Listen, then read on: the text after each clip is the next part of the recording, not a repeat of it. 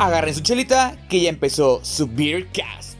Disfruten del tema de hoy y de nuestro maridaje cultural.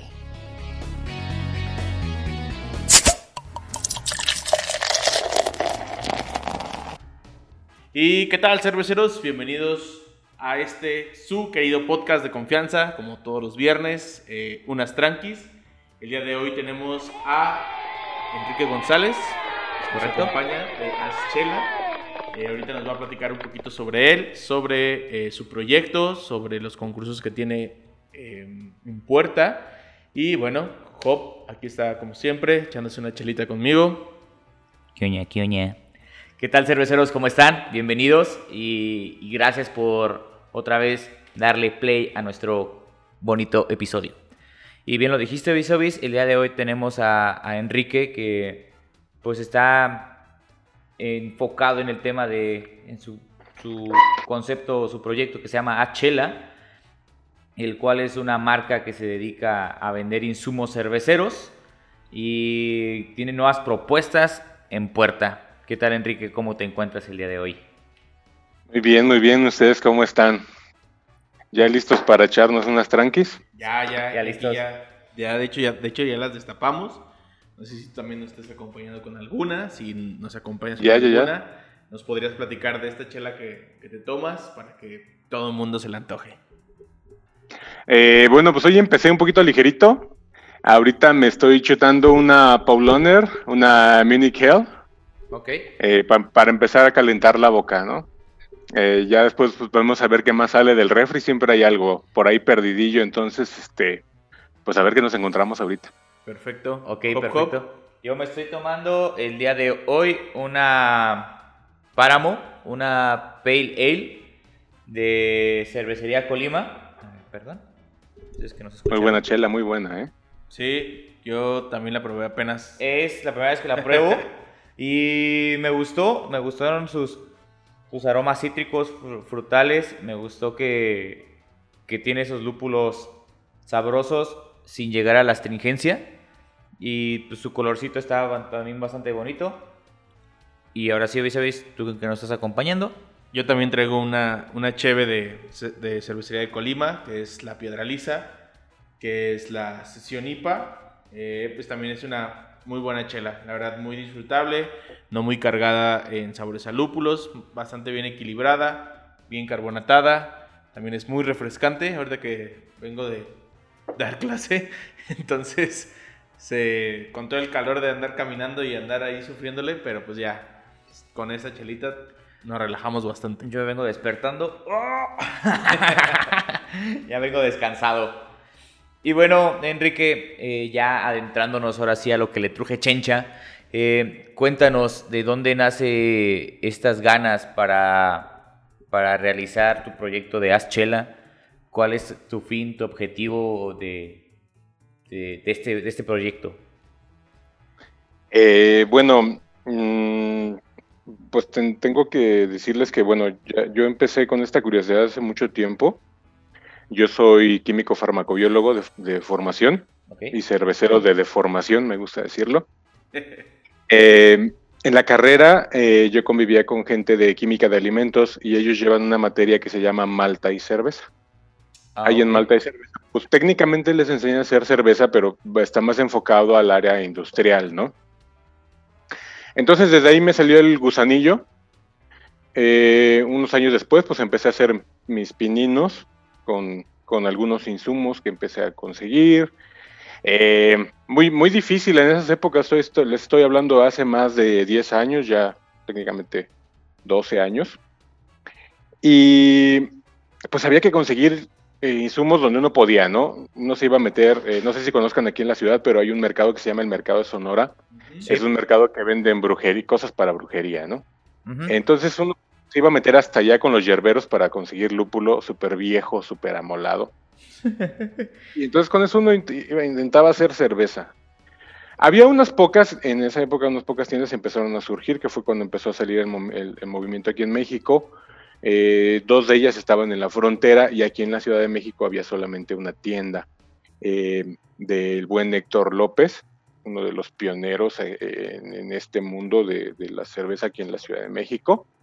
tenía su tienda que se llamaba Homebrew en México y era la única que distribuía aquí en la Ciudad de México. En esas épocas todo era muy costoso, mucho. O sea, ahorita a veces se quejan de los precios, pero en esa época que no había nada, de verdad era carísimo hacer esto.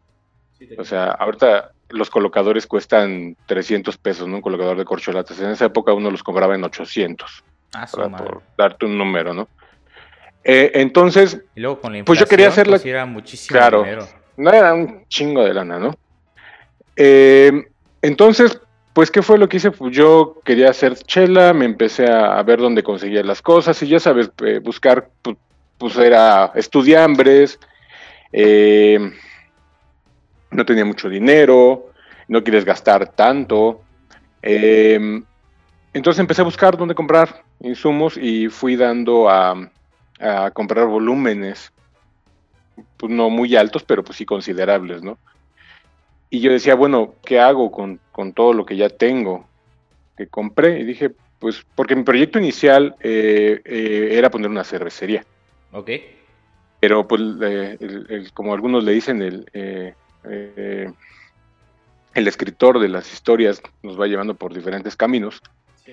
Y a mí me llevó por este. Entonces tenía insumos y dije, ¿qué hago? Pues le empecé a vender a otras gentes, a otros de los poquillos que había que empezábamos a hacer chelas, era un grupo pequeñísimo de personas. Y empecé a vender mis insumos, empecé a, meter más y, ahí, o sea, de ahí se dio todo. Eh, agarré, el, pues ahora sí que, el negocio al, vuelo. ¿La malta también la, importaban o esa...? No, fíjate que yo... Y en ese entonces todavía existía una empresa que se llamaba eh, Extractos y Maltas. Estaba en Azcapotzalco. Esa empresa era del grupo Modelo. Ellos producen, producían malta. Ya no existe porque cerraron la venta, existe.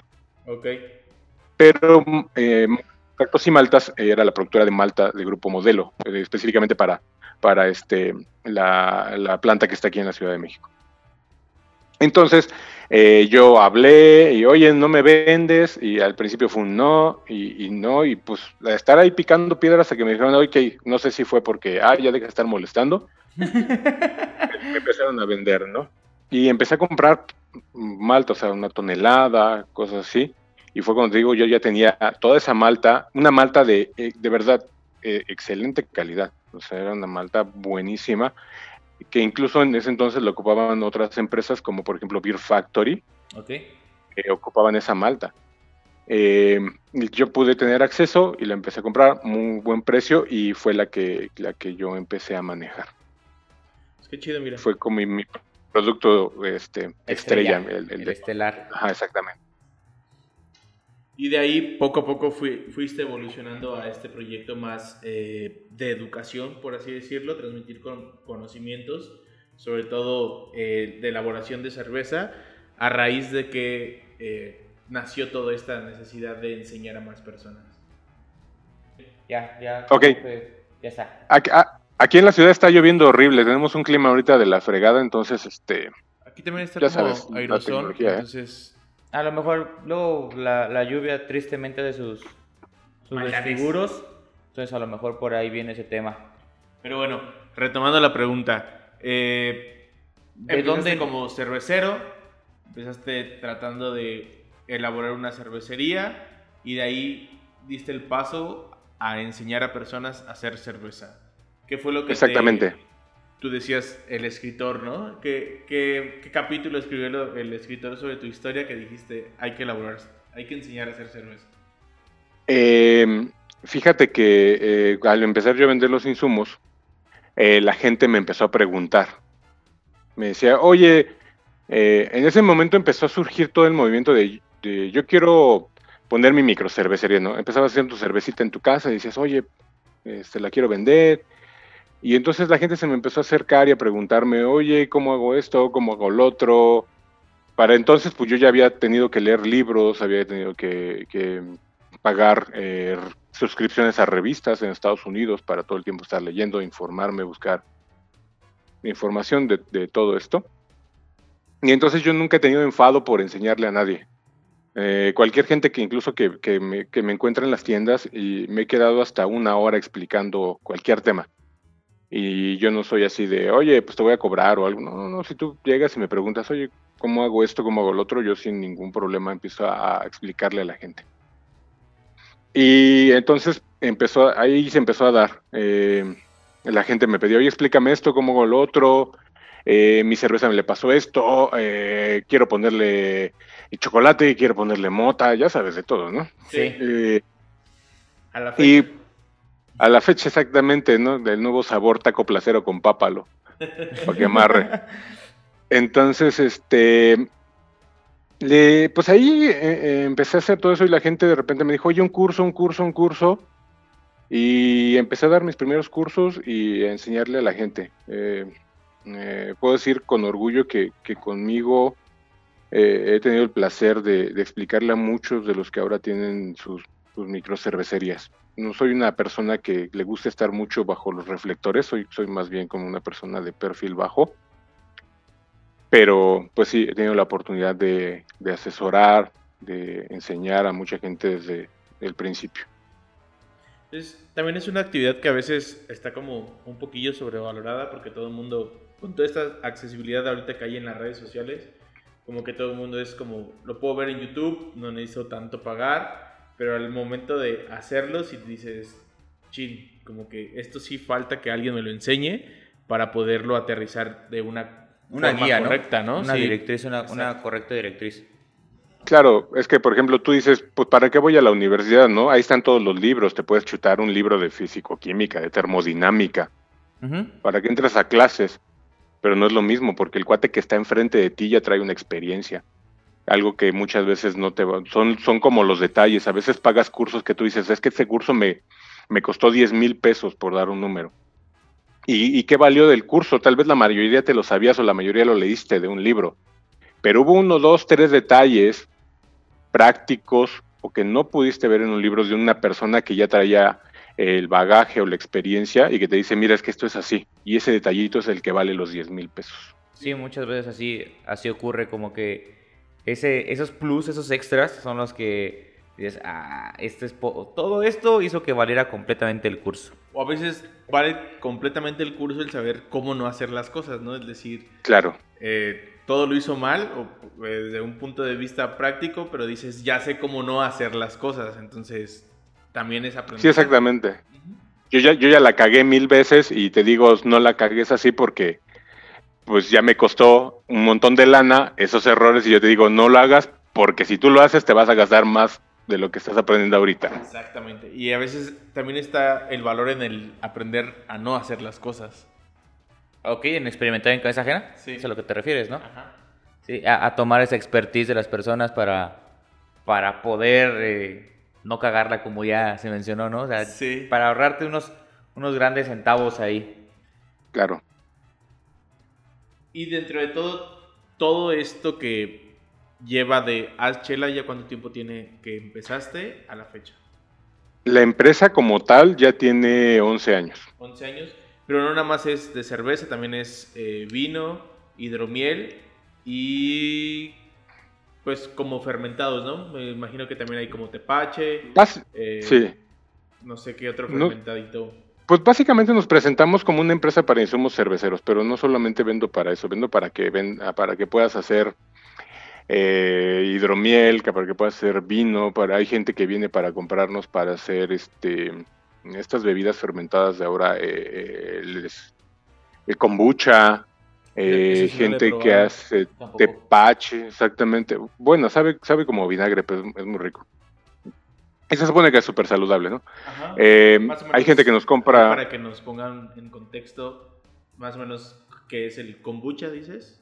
El kombucha es parecido al tepache. O sea, em, eh, no sé si ustedes han visto, el tepache eh, em, se puede producir de dos formas. La primera forma es que tú pones tus cáscaras de piña en un, exactamente en agua y ¿qué es lo que pasa?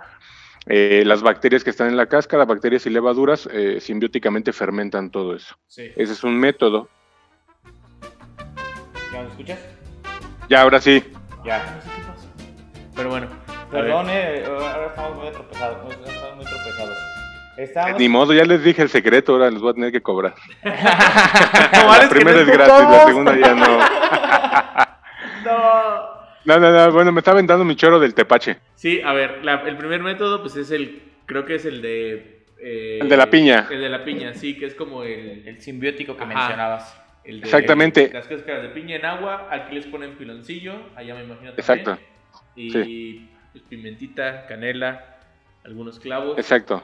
Y ese es el que normalmente se acá. Es como, es como el, caserito. Ajá. Eh, hay otro método en el cual tú ocupas una simbiosis también de microorganismos que se llama, aquí en México lo llamamos tibicos, en otras partes del mundo lo llaman kefir. Hay kefir de leche, los famosos búlgaros, y el kefir de agua, que son los tibicos que son para producir vinagre. Entonces tú puedes producir tepache a, partir de tibicos de vinagre, que es lo que hacen los cuates estos que traen los barriles, de, que les decía tipo chavo del 8. Ok. Eh, ellos no ocupan de mucha piña, ellos lo que ocupan es piloncillo, los tíbicos dejan fermentar y le ponen un poco de piña para saborizar y ya estuvo. Sí, con razón se ven más avinagrados esos, exactamente que el de casa. El, de casa, sí, exactamente. Ahora sí que agua de piña, pero el otro sí sabe como más avinagrado.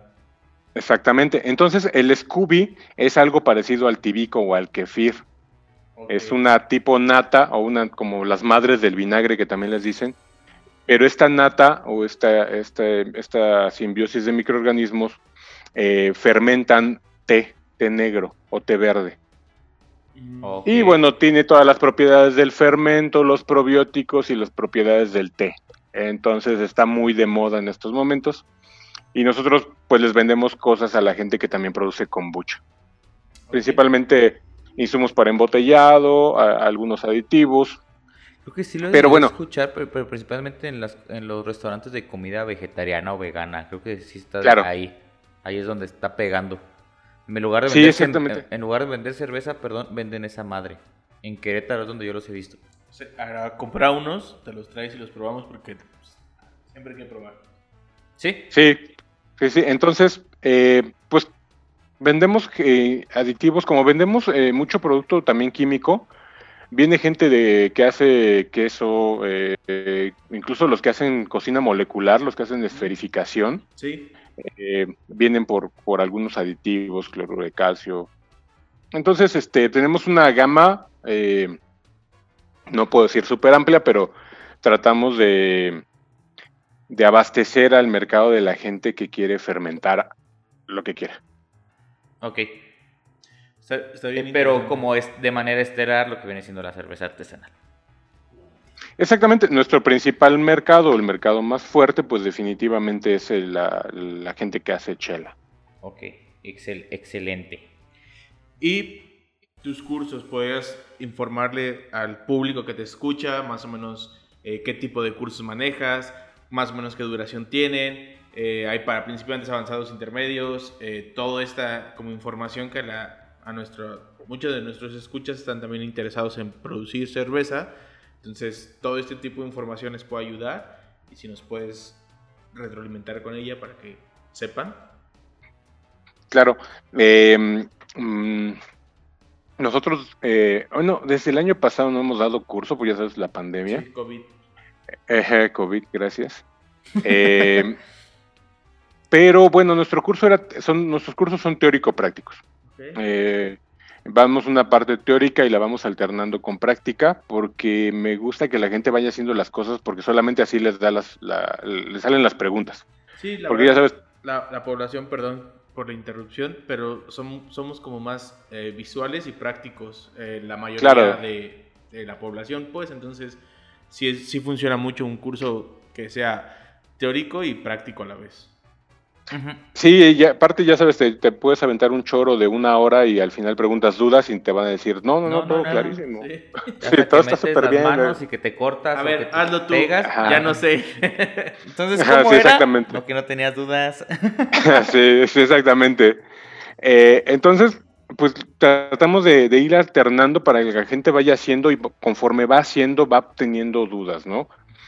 Y generalmente los damos como de un día Hemos hecho cursos también de, de, dos sesiones, pero generalmente a la gente como que le gusta más de un día, de, de todo ese día, aunque me ponga una, Una friega. tranquila, exactamente, eh, pero en un día. Entonces eh, empezamos, eh, trato de darlo lo más amplio posible, eh, sobre tocando todos los temas de cálculo de amargor, fermentación, eh, bueno, todo, todo, todo lo relacionado. Hay veces que no me puedo meter tan amplio porque este, este mundo de la chela es muy complicado. Al final del día, yo siempre les digo a toda la gente, ustedes eh, tienen que entender que esto es de mucho conocimiento y al final se termina convirtiendo en áreas muy especializadas, microbiología termodinámica, flujo de fluidos, eh, química de alimentos. Eh, es, es un tema bastante complejo, no es nada más de enchilame la gorda. Sí, que Eh, es lo que la mayoría pensábamos, no era como, Sí. ay, pues nada más como que juntas las cosas, las guardas y ya tienes tu cerveza. Y ¿no? ya estuvo, ¿no? Bibi Sí. de Baby Boo, polvitos mágicos y ya estuvo. Y nada más, bueno, Ya soy chileno. es como, ay, la vas cuidando de que en nuestro poco entendimiento que teníamos, digo, a la, a la fecha, pero éramos más ignorantes. Entonces era como, pues nada más la tienes que ir cuidando ahí para que no, no le Claro. pase nada. eh, después de unos días, de unas semanitas, la revisas, que todo esté bien y ya la sacas, ¿no? Pero ya te... Ya una vez que elaboramos cervezas nos dimos cuenta que pues, no es tan fácil como, como lo dicen y sí te hace valorar lo que te estás bebiendo. Y la putiza que uno se mete. Sí, a fuerza. Yo les digo, si a ustedes no les gusta lavar trastes, ni se metan en eso. Porque 10% es elaborar y 90% es estar lavando todo el Ah, día. Es lo que yo me quedé impactado de cuántas veces tienes que limpiar y limpiar y limpiar. Tienes que exagerar la limpieza porque obviamente tienes que brindarle un producto de calidad al consumidor, Sí. ¿no? Claro, y todo el mundo te pasa en los videos la parte glamurosa donde estás ahí con tu refractómetro midiendo la densidad y moviendo el, el, el- el mosto y moliendo y, y bien guapo tomándote tu chela. Pero nadie pasa cuando estás todo mugroso, ahí Pues- metiendo las manos en el fermentador, tratando de sacar lo que se tapó y todo el, res- el- el- ese que parece El, eh, el pastel. lodo. Eh, Exactamente. Aunque, aunque, le- aunque estarle moviendo al mosto y aunque estar moviendo ya la levadura, también estaba cansado, ¿eh? No nada más es... Sí, Claro, para, y- para aquellos y que nos te quemas y todo. sí. Y, y- y estos cursos que das, te, ¿los das en tus instalaciones o existe apertura para ir a otros lugares? Obviamente, Nosotros lo... Perdón. no Eh, sí, sí, sí, continúa, perdón la, inter- la interrupción. No, no, no, continúa, continúa. Ahí va a llegar. Ah, bueno, nosotros, nosotros lo damos en nuestra instalación, generalmente la de Iztapalapa, Ujú. que es donde tenemos un espacio un poquito más grande. Ahí es donde damos todo el, eh, el, el curso. Entonces, este, ahí ponemos hornillas. Nuestros cursos no es nada más de voy, me siento y veo al cuate, el instructor que está eh, meneándole, ¿no? Nosotros eh, ponemos a la gente a trabajar. Trabajan en equipos para que se ayuden, no se vayan a quemar, no se vayan a lastimar y, y elaboran su chela. O sea, no es nada más estoy viendo cómo este güey está haciendo algo. No, no, no. Eh, definitivamente yo creo que es, es mejor hacerlo y si estás pagando, no, no, no pagar por estar viendo a alguien. Sí, sí, bueno, sí, concordamos. sería lo ideal. Yo también opino lo mismo. Yo creo que Ajá. los cursos que más sacas provecho son los que te ves como involucrado en algún... Exactamente. Pues en todo el proceso o en parte del proceso, ¿no? Depende de, ahora sí, del curso que estés tomando, ¿verdad? Sí, porque a veces son 15 cuates en un curso y bueno, a ver quién quiere moverle, ¿no? Y los demás viendo y el otro cuate ahí moviéndole, ¿no? Bueno, y ahora quién le quiere echar la levadura y solo uno pasa a echarle la levadura. Entonces, eh, creo que siempre es mejor hacerlo, eh, ensuciarte, quemarte y, y en base a esa experiencia que estás viviendo te salen las dudas y tienes un aprendizaje más activo. Sí, es que aquí no estamos peleando porque ya movió el tripié, se está cayendo. Es que se veía más... Yo dije, sí, yo dije, está temblando por allá, pero bueno. Es que nada más me tapaba esta cosa, pero bueno. Mira, nada más se vea esto. Pero bueno, ok, dando continuidad. Eh, entonces, estos cursos los das únicamente eh, en tus instalaciones. Es el lugar donde, donde se sienten plenos para darlos y, y, pues ahora sí que sin correr riesgos de probar con equipos nuevos donde, puedes, donde pueda haber ahí varios traspiés, ¿no? ¿Y estos cursos son más enfocados en principiantes o también, es- también tienes cursos para gente ya que quiere como refinar ciertas áreas? hemos dado de los dos tipos. Eh, gente para muy, muy, muy novata. Yo cuando doy cursos, generalmente eh, para principiantes, me gusta enfocarme en que nadie sabe nada, porque a veces llega gente que ya trae un poquito más de conocimiento y hay gente que viene en blanco. Entonces yo siempre trato como de decirle, sabes que, mire, los que ya saben, aguanten un poquito.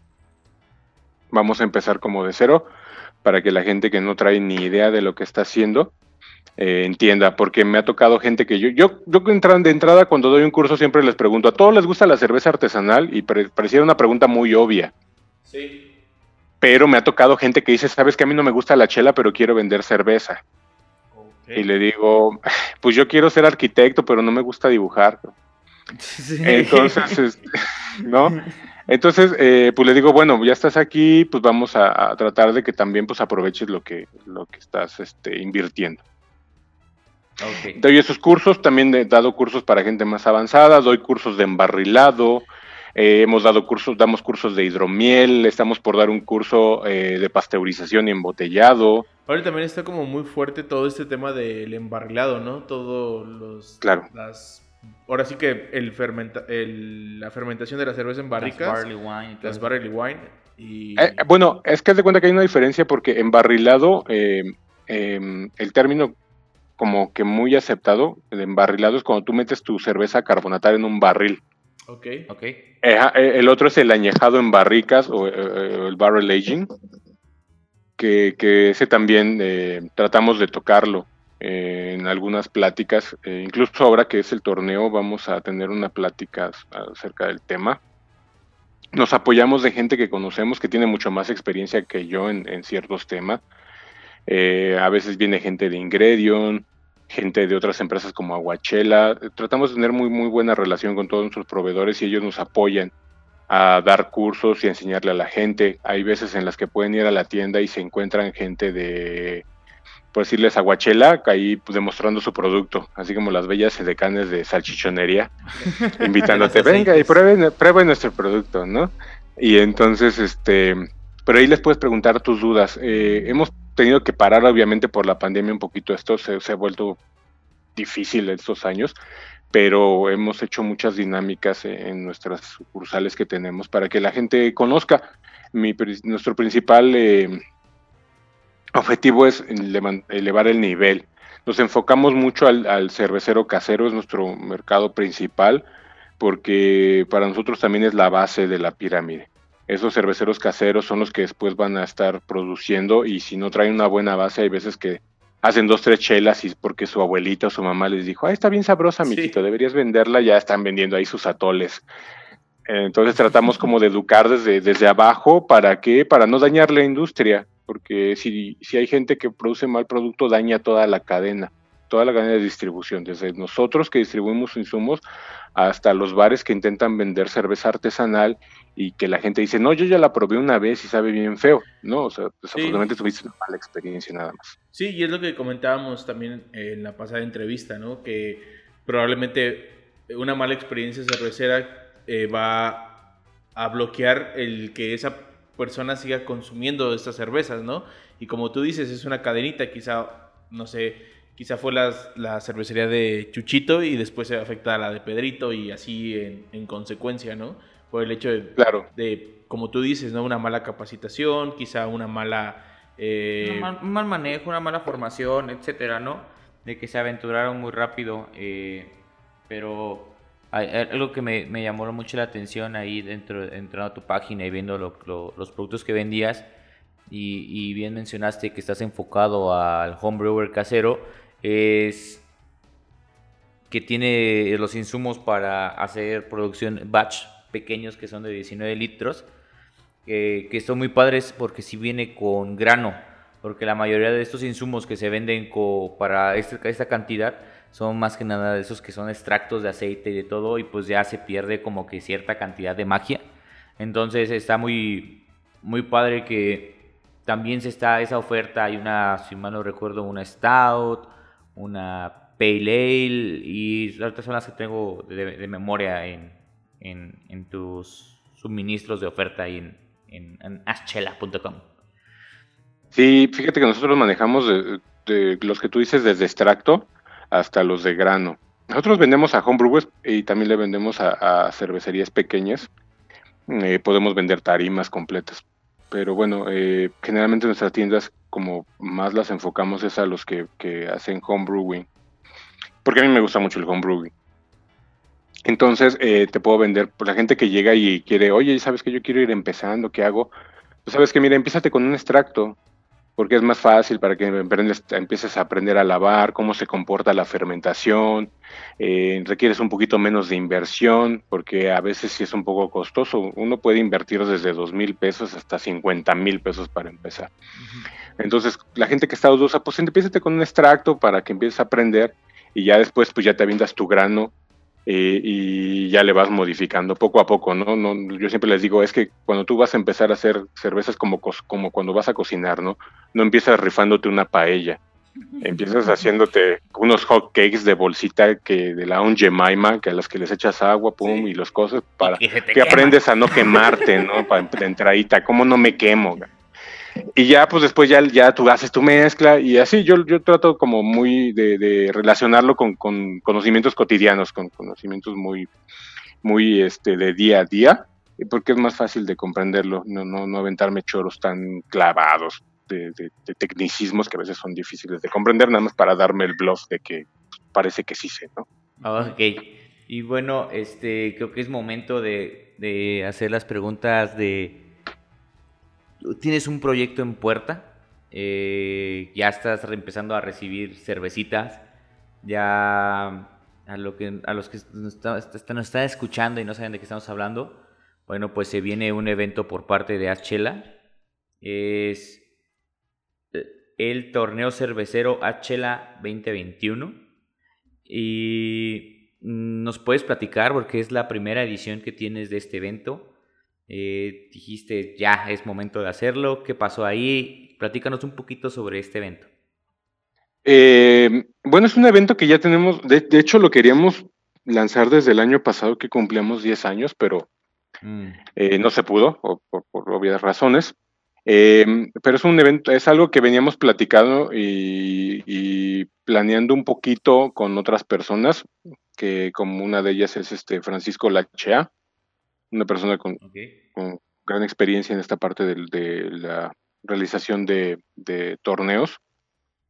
Y con él lo empezamos a platicar. Em, y él nos dijo, mira, yo, yo eh, podemos hacerlo este año, eh, necesitamos tal, tal cosa. Y dijimos, ¿sabes qué? Pues es una muy buena idea en este momento. También la gente, eh, los que hacen cerveza en su casa, pues les parecerá entretenido. Y tratamos de hacerlo como una forma muy relajada.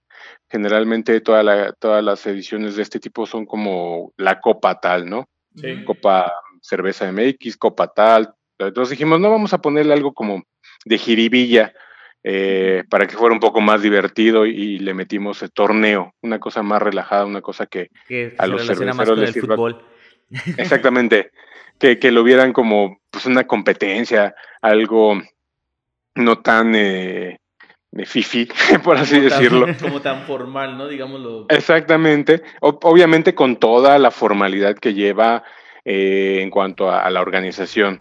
Eh, jueces, eh, tenemos el apoyo de, de, Alberto, que es de Morocho, el cual está muy metido en Copa Quetzal. Él también nos está ayudando. en la que mencionaba en el grupo. Exactamente, del torneo.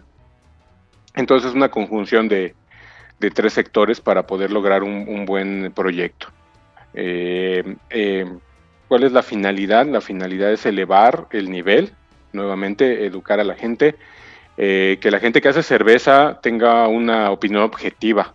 Decía, no nada más que porque si tu abuelita o tu novia te dijo, ah, está muy rica tu, cerveza, mijito. No, sino que tengan una retroalimentación objetiva de una persona con conocimiento que te va a decir, oye, sabes que mira, trae este defecto, eh, eh, necesitas mejorarle por aquí, por allá. Entonces, eh, pues ahí, ahí fue donde surgió la idea y, esa es la finalidad. Simplemente no, es un, no es un proyecto en el cual estemos buscando un objetivo económico, realmente no. Únicamente tratamos como a veces de salir tablas y muchas veces no, ni siquiera eso se logra por los, por los costos que lleva pero bueno, la finalidad es esa, la finalidad es este, continuar con la educación y continuar con el crecimiento de, todos los cerveceros, eh, tanto caseros como los que ya producen, porque el, torneo está abierto tanto para personas como eh, caseras como para microcervecerías. En esta edición, como es la primera, lo que hicimos eh, fue hacerlo pro-am, en el cual es, pues así, por así decirlo, todos contra todos. Ok. y puede, porque puede haber gente que haga cerveza. Los, cerveceros industriales a veces, o digo industriales, los cerveceros ya profesionales, eh, ya tienen a veces sus, procedimientos muy estandarizados y es difícil cambiarlos. Y hay cerveceros caseros que tienen la, facilidad de poder hacer procedimientos, eh, por así decirlo, arriesgados, pero que producen eh, calidades muy buenas, ¿no? sabores excelentes. Entonces, aquí vamos más enfocados a la calidad del producto. no porque tú tengas una cervecería, vas a tener un mejor producto de alguien que lo hace en un pequeño lote eh, difícil, ¿eh? Entonces, ¿nos puedes eh, recordar las fechas? Es del 7 de junio, empezaste, creo. Bueno, es que hay diferentes. Ah, ¿Qué fechas, ¿A qué ah. fechas te refieres? ¿A las fechas de mandar de cerveza? Sí, iba a empezar con las de mandar cerveza. Inscripciones, recepción de, cerveza. Ok, perdón. No, Inscripción. Ahorita vamos a. Claro, perdón. Ahorita la inscripción eh, vamos a ampliarla, terminaba el 2 de julio, pero todavía seguimos recibiendo muchos correos de gente que nos dice, oye, ya, ya quiero mandarla, me quiero inscribir. Entonces vamos a ampliar un poquito más las fechas, ya vamos a publicarlo. Eh, y vamos a estar, eh, la inscripción se va a cerrar alrededor del día 15 de, de, de julio. Ok. Aparte de la inscripción y vamos a recibir cerveza, o sea, las muestras hasta el día 28 de junio. O sea que si hay alguien que todavía quiere inscribirse y dice, oye, es que yo hice mi cerveza ahorita a finales de junio y no y va a estar lista hasta finales de julio, tienen tiempo. Inscriban, nada más inscríbanse y ya después mandan su cerveza. No porque se inscriban ya tienen que mandar la muestra, no, no, no. Se inscriben y todavía hay tiempo para que manden sus chelas para que nosotros las podamos resguardar. Todas las muestras... Tiene ¿Algún costo? Sí, en estos momentos tiene la primer, la primer eh, etiqueta tiene un costo de 400 pesos y se va haciendo un descuento conforme vas mandando más. Por ejemplo, la primera te sale en 400, la segunda, no recuerdo bien, soy malo para recordar números, pero trae como el 15 o el 20% de descuento la segunda. Y la tercera trae más. O sea que si metes varias, las que vas siguiendo van saliendo más baratas. Más baratas. Exactamente. Ahorita ya hemos recibido muestras de pues de muchos lugares de la República, de, de La Baja, Mexicali, eh, de Baja Los Cabos, Ensenada. No, esos, esa, esa, esa raza es bien competitiva. sí, esos De verdad. Con todo, tío. Fíjate que nosotros dimos de, porque se tiene que dar de alta el torneo en, en la página de BJCP. Todavía ni anunciábamos nada en nuestra página y nada, y ya nos empezaron a marcar los de la baja. Oye, ya vi que vas a tener un torneo, ¿cuándo te mando mis muestras? Aguanta, morro. Eso, sí, sí, sí, Entonces, eh, no, esa, esa, esta, esta banda sí trae como todo el, todo el, toda la inercia. Toda la actitud, ¿no? Sí, no trae toda la actitud para, para, pues por, por algo, el producto de la baja es muy bueno, ¿no? Eh, pero bueno, Vamos a estar recibiendo todo, todo el mes las cervezas. Entonces, Hasta el 15 este, de julio. Bueno, las inscripciones. como 15. Vamos a publicar la fecha de ampliación esta semana, porque necesito checarlo también con las otras personas con las que estamos. Ok, para nosotros. Pero las muestras sí hasta el 28. Ok. Ok. Y de ahí las muestras eh, empieza ahora sí la, la calificación, por así decirlo. Eh, ¿Cómo va a ser el, proceso? ¿Es igual que cualquier copa nosotros eh, buscamos un, que sea un evento lo más eh, eh, completo posible, entonces, ¿qué, ¿cómo va a funcionar? La, la, evaluación se da en dos etapas, ¿no? El primer día cuando viene como el masivo donde todos los jueces tienen un chorro de muestras y empiezan a sacar por categoría quiénes son los mejores. Eso se va a dar 17 y 18 de julio. Pero para que no sea un evento nada más de que estén viendo ahí eh, todo el día los jueces, pues nada más oliendo cervezas y anotando en su librito. Nosotros vamos a estar alternando. 17 y 18 de julio va a ser como, vas a ver un ratito transmisión de cómo están evaluando los jueces. Después viene una conferencia. Tenemos ya diferentes personas que nos van a, estar ayudando. Por ejemplo, ya tenemos gente que va a dar un tema de pasteurización, Fermentis va a dar otro tema, los de Aguachela, RT Biotech, eh, Cervecería Escollo se va a aventar, al parecer, uno de sobre barriles.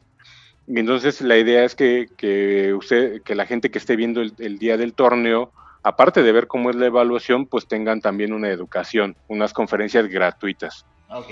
Ah, ok, es lo que iba a preguntar. Entonces, los van a estar como publicando en, en, sus redes sociales y ahí va a ser la transmisión en vivo y cualquier persona puede verlo. Para aquellos como nosotros que no tenemos una cerveza, que no somos productores de cerveza, pero que nos gusta el, el aprendizaje y estar rodeado de todo este tema, pues nos empezamos a informar más y tener más, más carnita de dónde agarrar para... para Exactamente. No o sea, tú dices, oye, mira, este, esta onda se ve buena porque este cuate va a hablar de pasteurización.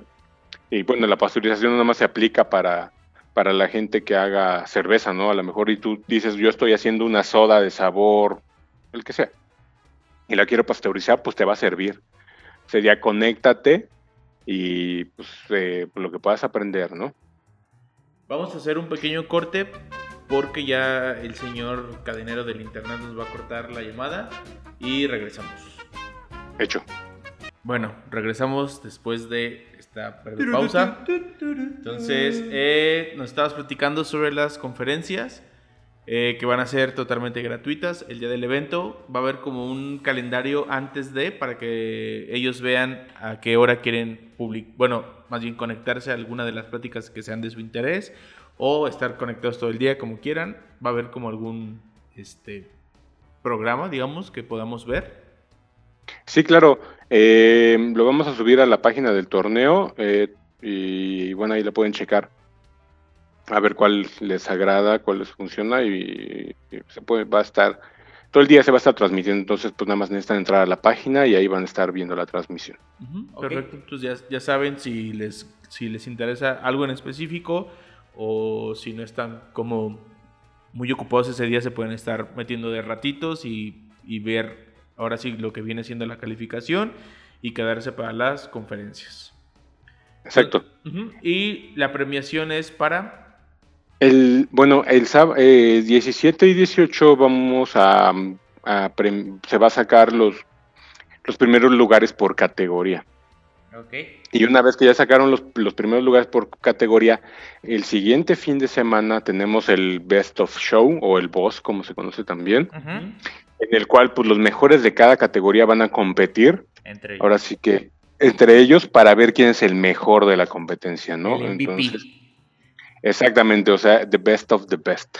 Y por ejemplo, ahí ellos tienen que mandar otra muestra de la cerveza o No, no, no. No, no, ya con las muestras que mandaron ya está considerado para que eh, sea la parte del del, de la emisión del, del, análisis normal, de la calificación normal, y si logran ganar, ya tenemos la muestra también para que puedan entrar al, Best of Show. Ok, perfecto. Entonces es como el comparar papeletas, por así decirlo, y de ahí se van tomando las calificaciones.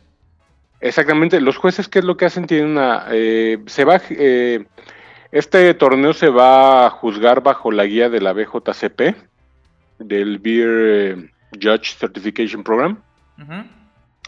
Entonces, eh, ellos manejan una hoja de calificación donde te van dando puntos eh, por cada característica de la cerveza, que si no trae defectos, que si se apega al estilo, que la turbidez, que si está clara, etc. ¿no? Y entonces, en base a una puntuación, se va sacando quiénes son los que van ganando. Todos los que participan van a recibir su hoja de calificación. O sea, eso es lo importante. Tú, al meter tu cerveza, eh, aparte de competir por un lugar, eh, independientemente de si es bueno o no, tú vas a recibir tu hoja de evaluación en la cual te vamos a decir, mira, tu cerveza trae esto y eh, comentarios de los jueces, ¿no? Que te van a decir, le falta esto, le sobra el otro y algunas sugerencias de cómo mejorarlo. Eso está bien padre, la retroalimentación siempre es bastante importante en cualquiera de del ámbito que hagas y más que pues yo lo veo como súper positivo el hecho de que una persona que está certificada ah, te pueda decir, ¿sabes qué? Estas son tus áreas de oportunidad, mejóralas y vas a tener todavía una cerveza muy superior a lo que ya vienes trabajando, ¿no? Efectivamente. Ya, ya me puse a investigar, ya, ah, ya abrí el documento y los precios son 400 pesos por etiqueta o tipo de cerveza inscrita en la primera 15% en la segunda de descuento, 20% de descuento en la tercera y 25% de descuento en la cuarta cerveza. Eh, y bueno, esos son los costos que, tienen eh, publicados en, en el torneo cervecero Chela, el cual este formato lo pueden encontrar en su página de Facebook eh, para que ahí tengan más. Si tienen alguna duda, ahí se pueden meter sin problema alguna. Se mencionan los métodos de evaluación, todo, todo, todo. Lo que ese, de cómo va a ser la evaluación, principalmente no menciona el tema de, estos cursos que va a haber, que la verdad sí, sí es un, bueno, esos seminarios que va a haber, sí es algo bastante atractivo, creo que para la gran mayoría de nosotros, porque finalmente ese aprendizaje continuo siempre es importante, ¿no? Claro, eh, lo único que te puede hacer mejorar en cualquier ámbito, el que tú quieras, el de lo que hagas, pues es la educación. Eh, entonces, este, pues ojalá y la puedan aprovechar porque es gratis, ¿no? Esta gente luego no, es muy dada a, dar cursos gratis, entonces nosotros pues ya ahí estuvimos rogándoles, ándale, por favor, órale. y entonces pues ya, nada, nada más tantito, 40 minutitos. Y pues ya accedieron, entonces, eh, pues ojalá y se puedan conectar y, y, les, y les sirva para, pues para mejorar, ya sea hasta incluso como como para plática cultural, ¿no? Estás en, en, la mesa y tú sabes cómo se pasteuriza la cerveza. Ah, cabrón, este güey sí sabe. Eh, eh, no, hasta para pantallar al suegro. Eh, puede, servirles para diferentes cosas. Entonces, este, ojalá lo puedan ver. eso es el, el, 17 y 18. Ya el, siguiente fin de semana ya viene lo que es el Best of Show y ahí vamos a tener ya no conferencias, pero sí entrevistas eh, eh, con gente que también está en el medio eh, para pues, poder platicar un poquito de su trayectoria, qué es lo que hacen, cómo lo hicieron, para dónde van. también para hacerle un poquito entretenido la parte del Best of Show. Y como les decía, toda la gente que inscriba cerveza va a tener su evaluación y los que ganen el Best of Show también se van a llevar un premisazo pues ahí está, cerveceros a los que gusten participar, quieran participar o simplemente nada más tengan ganas de aprender sobre todo esto que, es, la cerveza. Esta es una muy buena opción. Eh, van a estar el 17 y 18 de julio eh, transmitiendo en vivo toda la competencia, las pláticas y el fin de semana que sigue eh, va a haber entrevistas con pues referentes, podremos ponerlo y pues también es bastante interesante aprender de ellos, porque luego el punto de vista individual del cervecero también es bastante nutritivo en el hecho de que su forma de ver la cerveza y su forma de compartirla con todas las personas. También para quitarnos ese miedo, ¿no? Porque mucha, mucha, muchos tenemos ese miedo de que, ay, ¿qué van a decir? No la quiero aventar, este, bueno, no la quiero meter a concurso porque siempre es bueno tener una retroalimentación de alguien que sabe, de alguien que está formado que no nada más es una, una, persona que toma por tomar, no es una persona que toma y que sabe cómo tomar, que sabe cómo apreciar una cerveza, que ya tuvo una formación, que tiene un recorrido, o sea, no es cualquier persona que te, está, que te va a dar una retroalimentación de tu chela. Es alguien consciente y es alguien que busca que se mejore la cerveza. Es algo que es muy importante de, de todos estos torneos, de todas estas competencias. Eh, el objetivo general es aparte de tener una etiqueta premiada, obviamente, es tener una retroalimentación y mejorar y mejorar esa, esa, mejora continua, ese Kaizen cervecero. Sí, exactamente. Eh, tener, como tú, como exactamente como tú lo dijiste, tener una retroalimentación completamente objetiva. Eh, yo tengo una anécdota muy chistosa de esa parte. Cuando yo hice mi primera cerveza hace ya muchos años, al que yo se la di a probar fue a mi hermano. Y pues él nada más tomaba corona y ese tipo de chelas como industriales, que no, no tengo nada en contra para que no me vayan a, decir, ese güey nada más sabe tomar pura. No, no, no. Eh, entonces yo se la di a probar y le dije, mira, hice esta chela bien emocionando y pruébala, pruébala, ¿no? Ya la toma y dice, la sabe bien horrible, ¿no? Ya yo bien deprimido, así, pues es que sí, yo pensé que estaba sabrosa. y y hasta que probé otras, y, y, antes de tirar la toalla, pues probé otras chelas. Eh, en ese entonces todavía no había tanta cerveza artesanal, pero logré conseguir una y la probé y dije, ah, pues sí sabe parecido a lo que yo hago. Entonces no es que esté mala, sino que la persona a la que se la di a probar no tiene los conocimientos como para darme una opinión objetiva.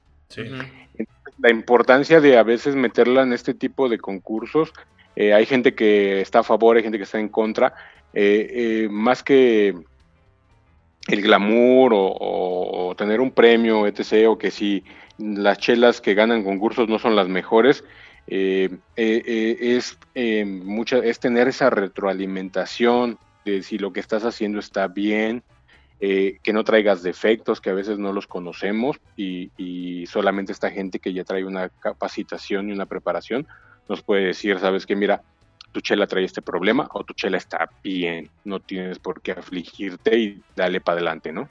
Exactamente. Y bueno, pasando a la, siguiente sección de este podcast, eh, la llamamos el maridaje cultural en esta, en esta sección lo que queremos promover es de que pues la cerveza no nada más es el medio para ponerse ebrio, sino que también la cerveza te sirve pues para acompañar alguna actividad de tu para día tener experiencia. Exactamente. Para tener experiencias este, extras. complementar las experiencias, nos han dicho. Complementar experiencias. Exactamente. Entonces, si, eh, si quieres compartir algo que te guste, ya sea libro, película, eh, serie de televisión, programa de radio, lo que tú quieras, que tú acompañarías con una cerveza. Híjole. Pues, eh, eh, a, nosotros nos gusta que sea con, un estilo de cerveza. No con una marca ni nada, con un estilo de cerveza. Sí, es que fíjate que siempre, siempre estoy tomando, entonces ya, no, sé si es alcoholismo. Eh, es aprendizaje del paladar. Exactamente. Em, no, mira, es broma. Em, pues con comida eh, hay, yo siento que es libre. O sea, simplemente si, si hay recomendaciones, obviamente puede entrar cualquier persona a buscar maridaje y te van a salir tablas de que una pale ale con, alimentos grasos porque eh, la astringencia del lúpulo te limpia el paladar y te quita la grasa del alimento, o que si vas a comer un pescado, etc., ¿no? Pero bueno, em, ¿qué les puedo recomendar yo? Pues para mí hay una, combinación que siempre me gusta mucho. Eh, pues definitivamente a mí me gustan los pretzel con una Health. Una Health cualquiera de cualquier marca. Em, en cuanto a comida bien preparada, a mí me encanta, así de literal, tomarme un eh, una jefe Bison. Eh, me gustan mucho las de Monchoff o me gustan mucho las de Erdinger. Eh, una jefe Weizen con un, buen este, schnitzel. Eh, para los que no conocen el schnitzel, es básicamente carne, eh, bistec de cerdo empanizado con puré de papa. el puré de papa lleva huevo y otras cosas, pero si lo pueden probar, híjole, supremo. O una buena salchicha, estas Bradburst, con, con una jefe Weizen, a mí es como combo, el super combo. Es el combo y... para ver películas. Exactamente. Eh, y pues para ver lo que quieran, ¿no? Yo, yo soy muy de ver videos y tutoriales de YouTube. Eh, me gustan mucho las motocicletas. Entonces generalmente tiendo a ver eh, videos de gente que hace viajes en motos, a Charlie Cine One. y cualquier chelita, la que ustedes quieran, la que prefieran, ya sea artesanal o industrial. El chiste es este, pues aprender a beber aprender a controlar la bebida, porque en México somos muy dados a, no beber, pero el día que bebemos, puta, hasta no verte, Jesús mío. Eh, entonces, pues, yo creo que lo importante es aprender a beber, no tiene nada de malo echarte una o dos chelitas al día, y el día que vayas a beber, pues con medida, sin problema, no, no, no es tabú, no hay, no hay por qué satanizarlo, a mi forma de verlo. Exactamente. Job, ¿tienes algo preparado? Eh, tengo una nota que tenía guardada desde hace tiempo, pero que la tenía perdida. Eh, pero antes de eso, vamos con nuestro anuncio. Eh, este, este, podcast, las cervezas que nos estamos tomando, fueron adquiridas. en el comercio Idun, establecido en Celaya, Guanajuato. Eh, Idun es una cervecería, bueno, más bien es un lugar donde venden cervezas artesanales mexicanas y exportadas. Eh, importadas, ¿no? Importadas, perdón. Eh, está en Celaya, Guanajuato. ellos nos apoyan con cervecitas pues, para tener aquí en el contenido y para poder seguir platicando y tener completar esa experiencia, ¿no? Eh, y bueno, aquellos que quieran comprar una cerveza artesanal y que se encuentren en esta región, eh, pueden ir a buscar sin problema alguno a Idon. Y ahora sí, anteriormente ya tenía desde la temporada pasada esto, eh, porque estamos en, esta es la segunda temporada, se encontró la cervecería más antigua registrada, ahora sí ya hasta el momento, se encontró en, en Egipto. Se me hizo un, dato curioso porque tiene más de 5.000 años esta cervecería, entonces ya hay, bueno, hay un registro ya más tal cual de que se dedicaban a hacer cerveza, o sea, no nada más de que encontraron ahí residuos de cerveza, sino una bodega que hace cerveza eh, en Egipto, pues se me hizo algo bastante peculiar de que ya se está encontrando vestigios más formales de, la elaboración de la cerveza. No es tanto una recomendación, fue una nota que vi y que me llamó bastante la atención y que la tenía guardada Querías ahí. compartir. Y que quería compartir, exactamente. Muy bien. ¿Obis, obis? Ah, ok. Este, mi recomendación sería... Mm, últimamente también ando viendo ahí cositas en, en Disney Plus. Y la serie de Loki es algo que estoy viendo últimamente. Está, está interesantona. Todavía hay cosillas, digo, no van muchos capítulos, ¿verdad? Entonces hay cositas que como que mm, no cuadran bueno, Antonio, muchas gracias por estar aquí. Ajá. Entonces, este, hay cositas que como que no cuadran muy bien y otras que tienen como, como mucho sentido en el hecho de, en el hecho de la historia de, de Loki, ¿no? Entonces, ¿Qué, cervecería recomiendo con, con esto? Mm, pues como son muchos viajes en el tiempo y no queremos como, como romper esa continuidad de poner atención a la televisión, pues sí recomendaría algo un poco más ligero para que no, no, te atontes ahí con conseguir la corriente a la serie. Y pues vámonos con algún estilo más suave. Vamos a ponerlo como una cream.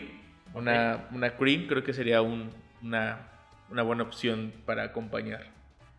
Con toda esa crisis existencial que tiene Loki. Sí, para que no llores. Ah, ok. Ah, ok, vale, vale. Ya, ya entendí por qué. Otra recomendación, eh, bueno, no recomendación, otro comentario, otra nota que vi por ahí, es que la nueva película que va a salir de Marvel, también la de Shang, Shang-Chi, y, y, la leyenda de los 10 anillos, eh, se vieron cameos de varios personajes que estaban olvidados. Uno de ellos fue el de Abominación. Eh, sale echándose un trompo ahí en, en un round. No sé, ahí va, sería cuestión de ver qué va a pasar ahí. Se me hace algo peculiar. Vamos a ver qué, qué tal sale todo ese tipo de, información que está teniendo por parte de, de Marvel. Porque después de que se fue el Capitán América y Iron Man, la verdad, la audiencia bajó bastante. Vamos a ver cómo van a buscar atrapar a, a estas nuevas audiencias. Y bueno, no sé qué más tengas tú de recomendación. Enrique, ¿alguna otra recomendación que quieras dar? Gustos, comentarios. No olviden mandar sus cervezas para Azchela, el, torneo. No sé qué nos quieras comentar aparte más. Eh, pues nada más que apoyen a su cervecería local, la que más les guste. Traten de consumir productos hechos en México eh, hay muchas cervecerías muy buenas en, ya en toda la República. Realmente eh, podría dar algunos nombres, por ejemplo, Colima, Hércules. Eh, he probado muchas buenas cervezas de Concordia. Entonces, pues simplemente que la gente que no le guste la cerveza artesanal, pues que se dé la oportunidad. Hay muchos estilos, no solamente son IPAs, porque hay gente que, cree que todo es IPA y mucho amargor, ¿no? También el paladar del mexicano está muy dado más hacia los estilos europeos, entonces eh, los que quieran incursionar en esto, pues pueden empezar con, cualquier estilo europeo, el que les guste les va a funcionar bien porque nuestro paladar está muy tirado más hacia el estilo europeo que hacia el estilo gringo. Eh, entonces, este, pues pruébenlas, desen la oportunidad y pues mientras sea nacional, yo creo que están apoyando a una industria que genera empleos para, pues, para gente del país. Eh, a veces tendemos como a comprar mucho importado porque creemos que es muy bueno, sí, sí, sí, hay muy bueno, pero también hay muy malo. He probado cervezas importadas que tú dices, ¿quién, ¿quién paga por eso? ¿no? Sí, sí, sí. Entonces no se vayan con, con el clásico malinchismo y pues tomen, tomen lo que más les guste nada más. También recuerden que, que una cerveza sea cara no quiere decir que sea una cerveza buena. Porque mucha, está ese, está ese, muchas veces está ese estigma en el que consideran que una cerveza cara es, una, es, igual a una cerveza buena. Claro, he probado hasta unas de Omnipollo que tú dices eh, too much. Ah, y puta, de un, cervezas de 400 pesos. Entonces, creo que no debí gastar tanto. y bueno, pues cerveceros, eh, Enrique, muchas gracias por, por estar aquí con nosotros, por, por tomarte ese tiempo. Tomarte una chela con nosotros. Efectivamente, muchas gracias por, por, así que por toda esa experiencia que nos estás brindando. Aquellas personas que quieran saber más sobre lo que hace Enrique, se pueden meter sin problema a su página de Facebook, a su página de Instagram en Aschela. Pueden buscarlo en su página también de, de internet, Aschela. Ahí pueden encontrar sus productos, pueden encontrar sus publicaciones. Eh, lo pueden encontrar pues, prácticamente en Instagram, Facebook y en su página oficial para comprar insumos, principalmente en su página oficial. Ya saben que viene eh, el, torneo Aschela. Mando sus cervecitas. No tengan miedo de, de recibir una retroalimentación. Y ya saben que este contenido siempre es con mucho amor para todos ustedes, con mucho cariño. Enrique, muchas gracias por estar aquí con nosotros. ¿Algo más que quieras agregar? No, no, no, pues al contrario, muchas gracias a ustedes por darme la oportunidad de estar aquí, de compartir un poco de mi historia, un poquito de mis proyectos y pues nada más, que sé yo, verdad, mucho éxito en, este podcast, mucho éxito en su proyecto. Muchas gracias. Eh, muy, muy bueno. Eh, por favor, síganlos oyendo. Traen temas muy interesantes y pues nada más, salud. Pues salud. Muchas gracias, cerveceros. Salud. Saludcita hasta allá. Salud.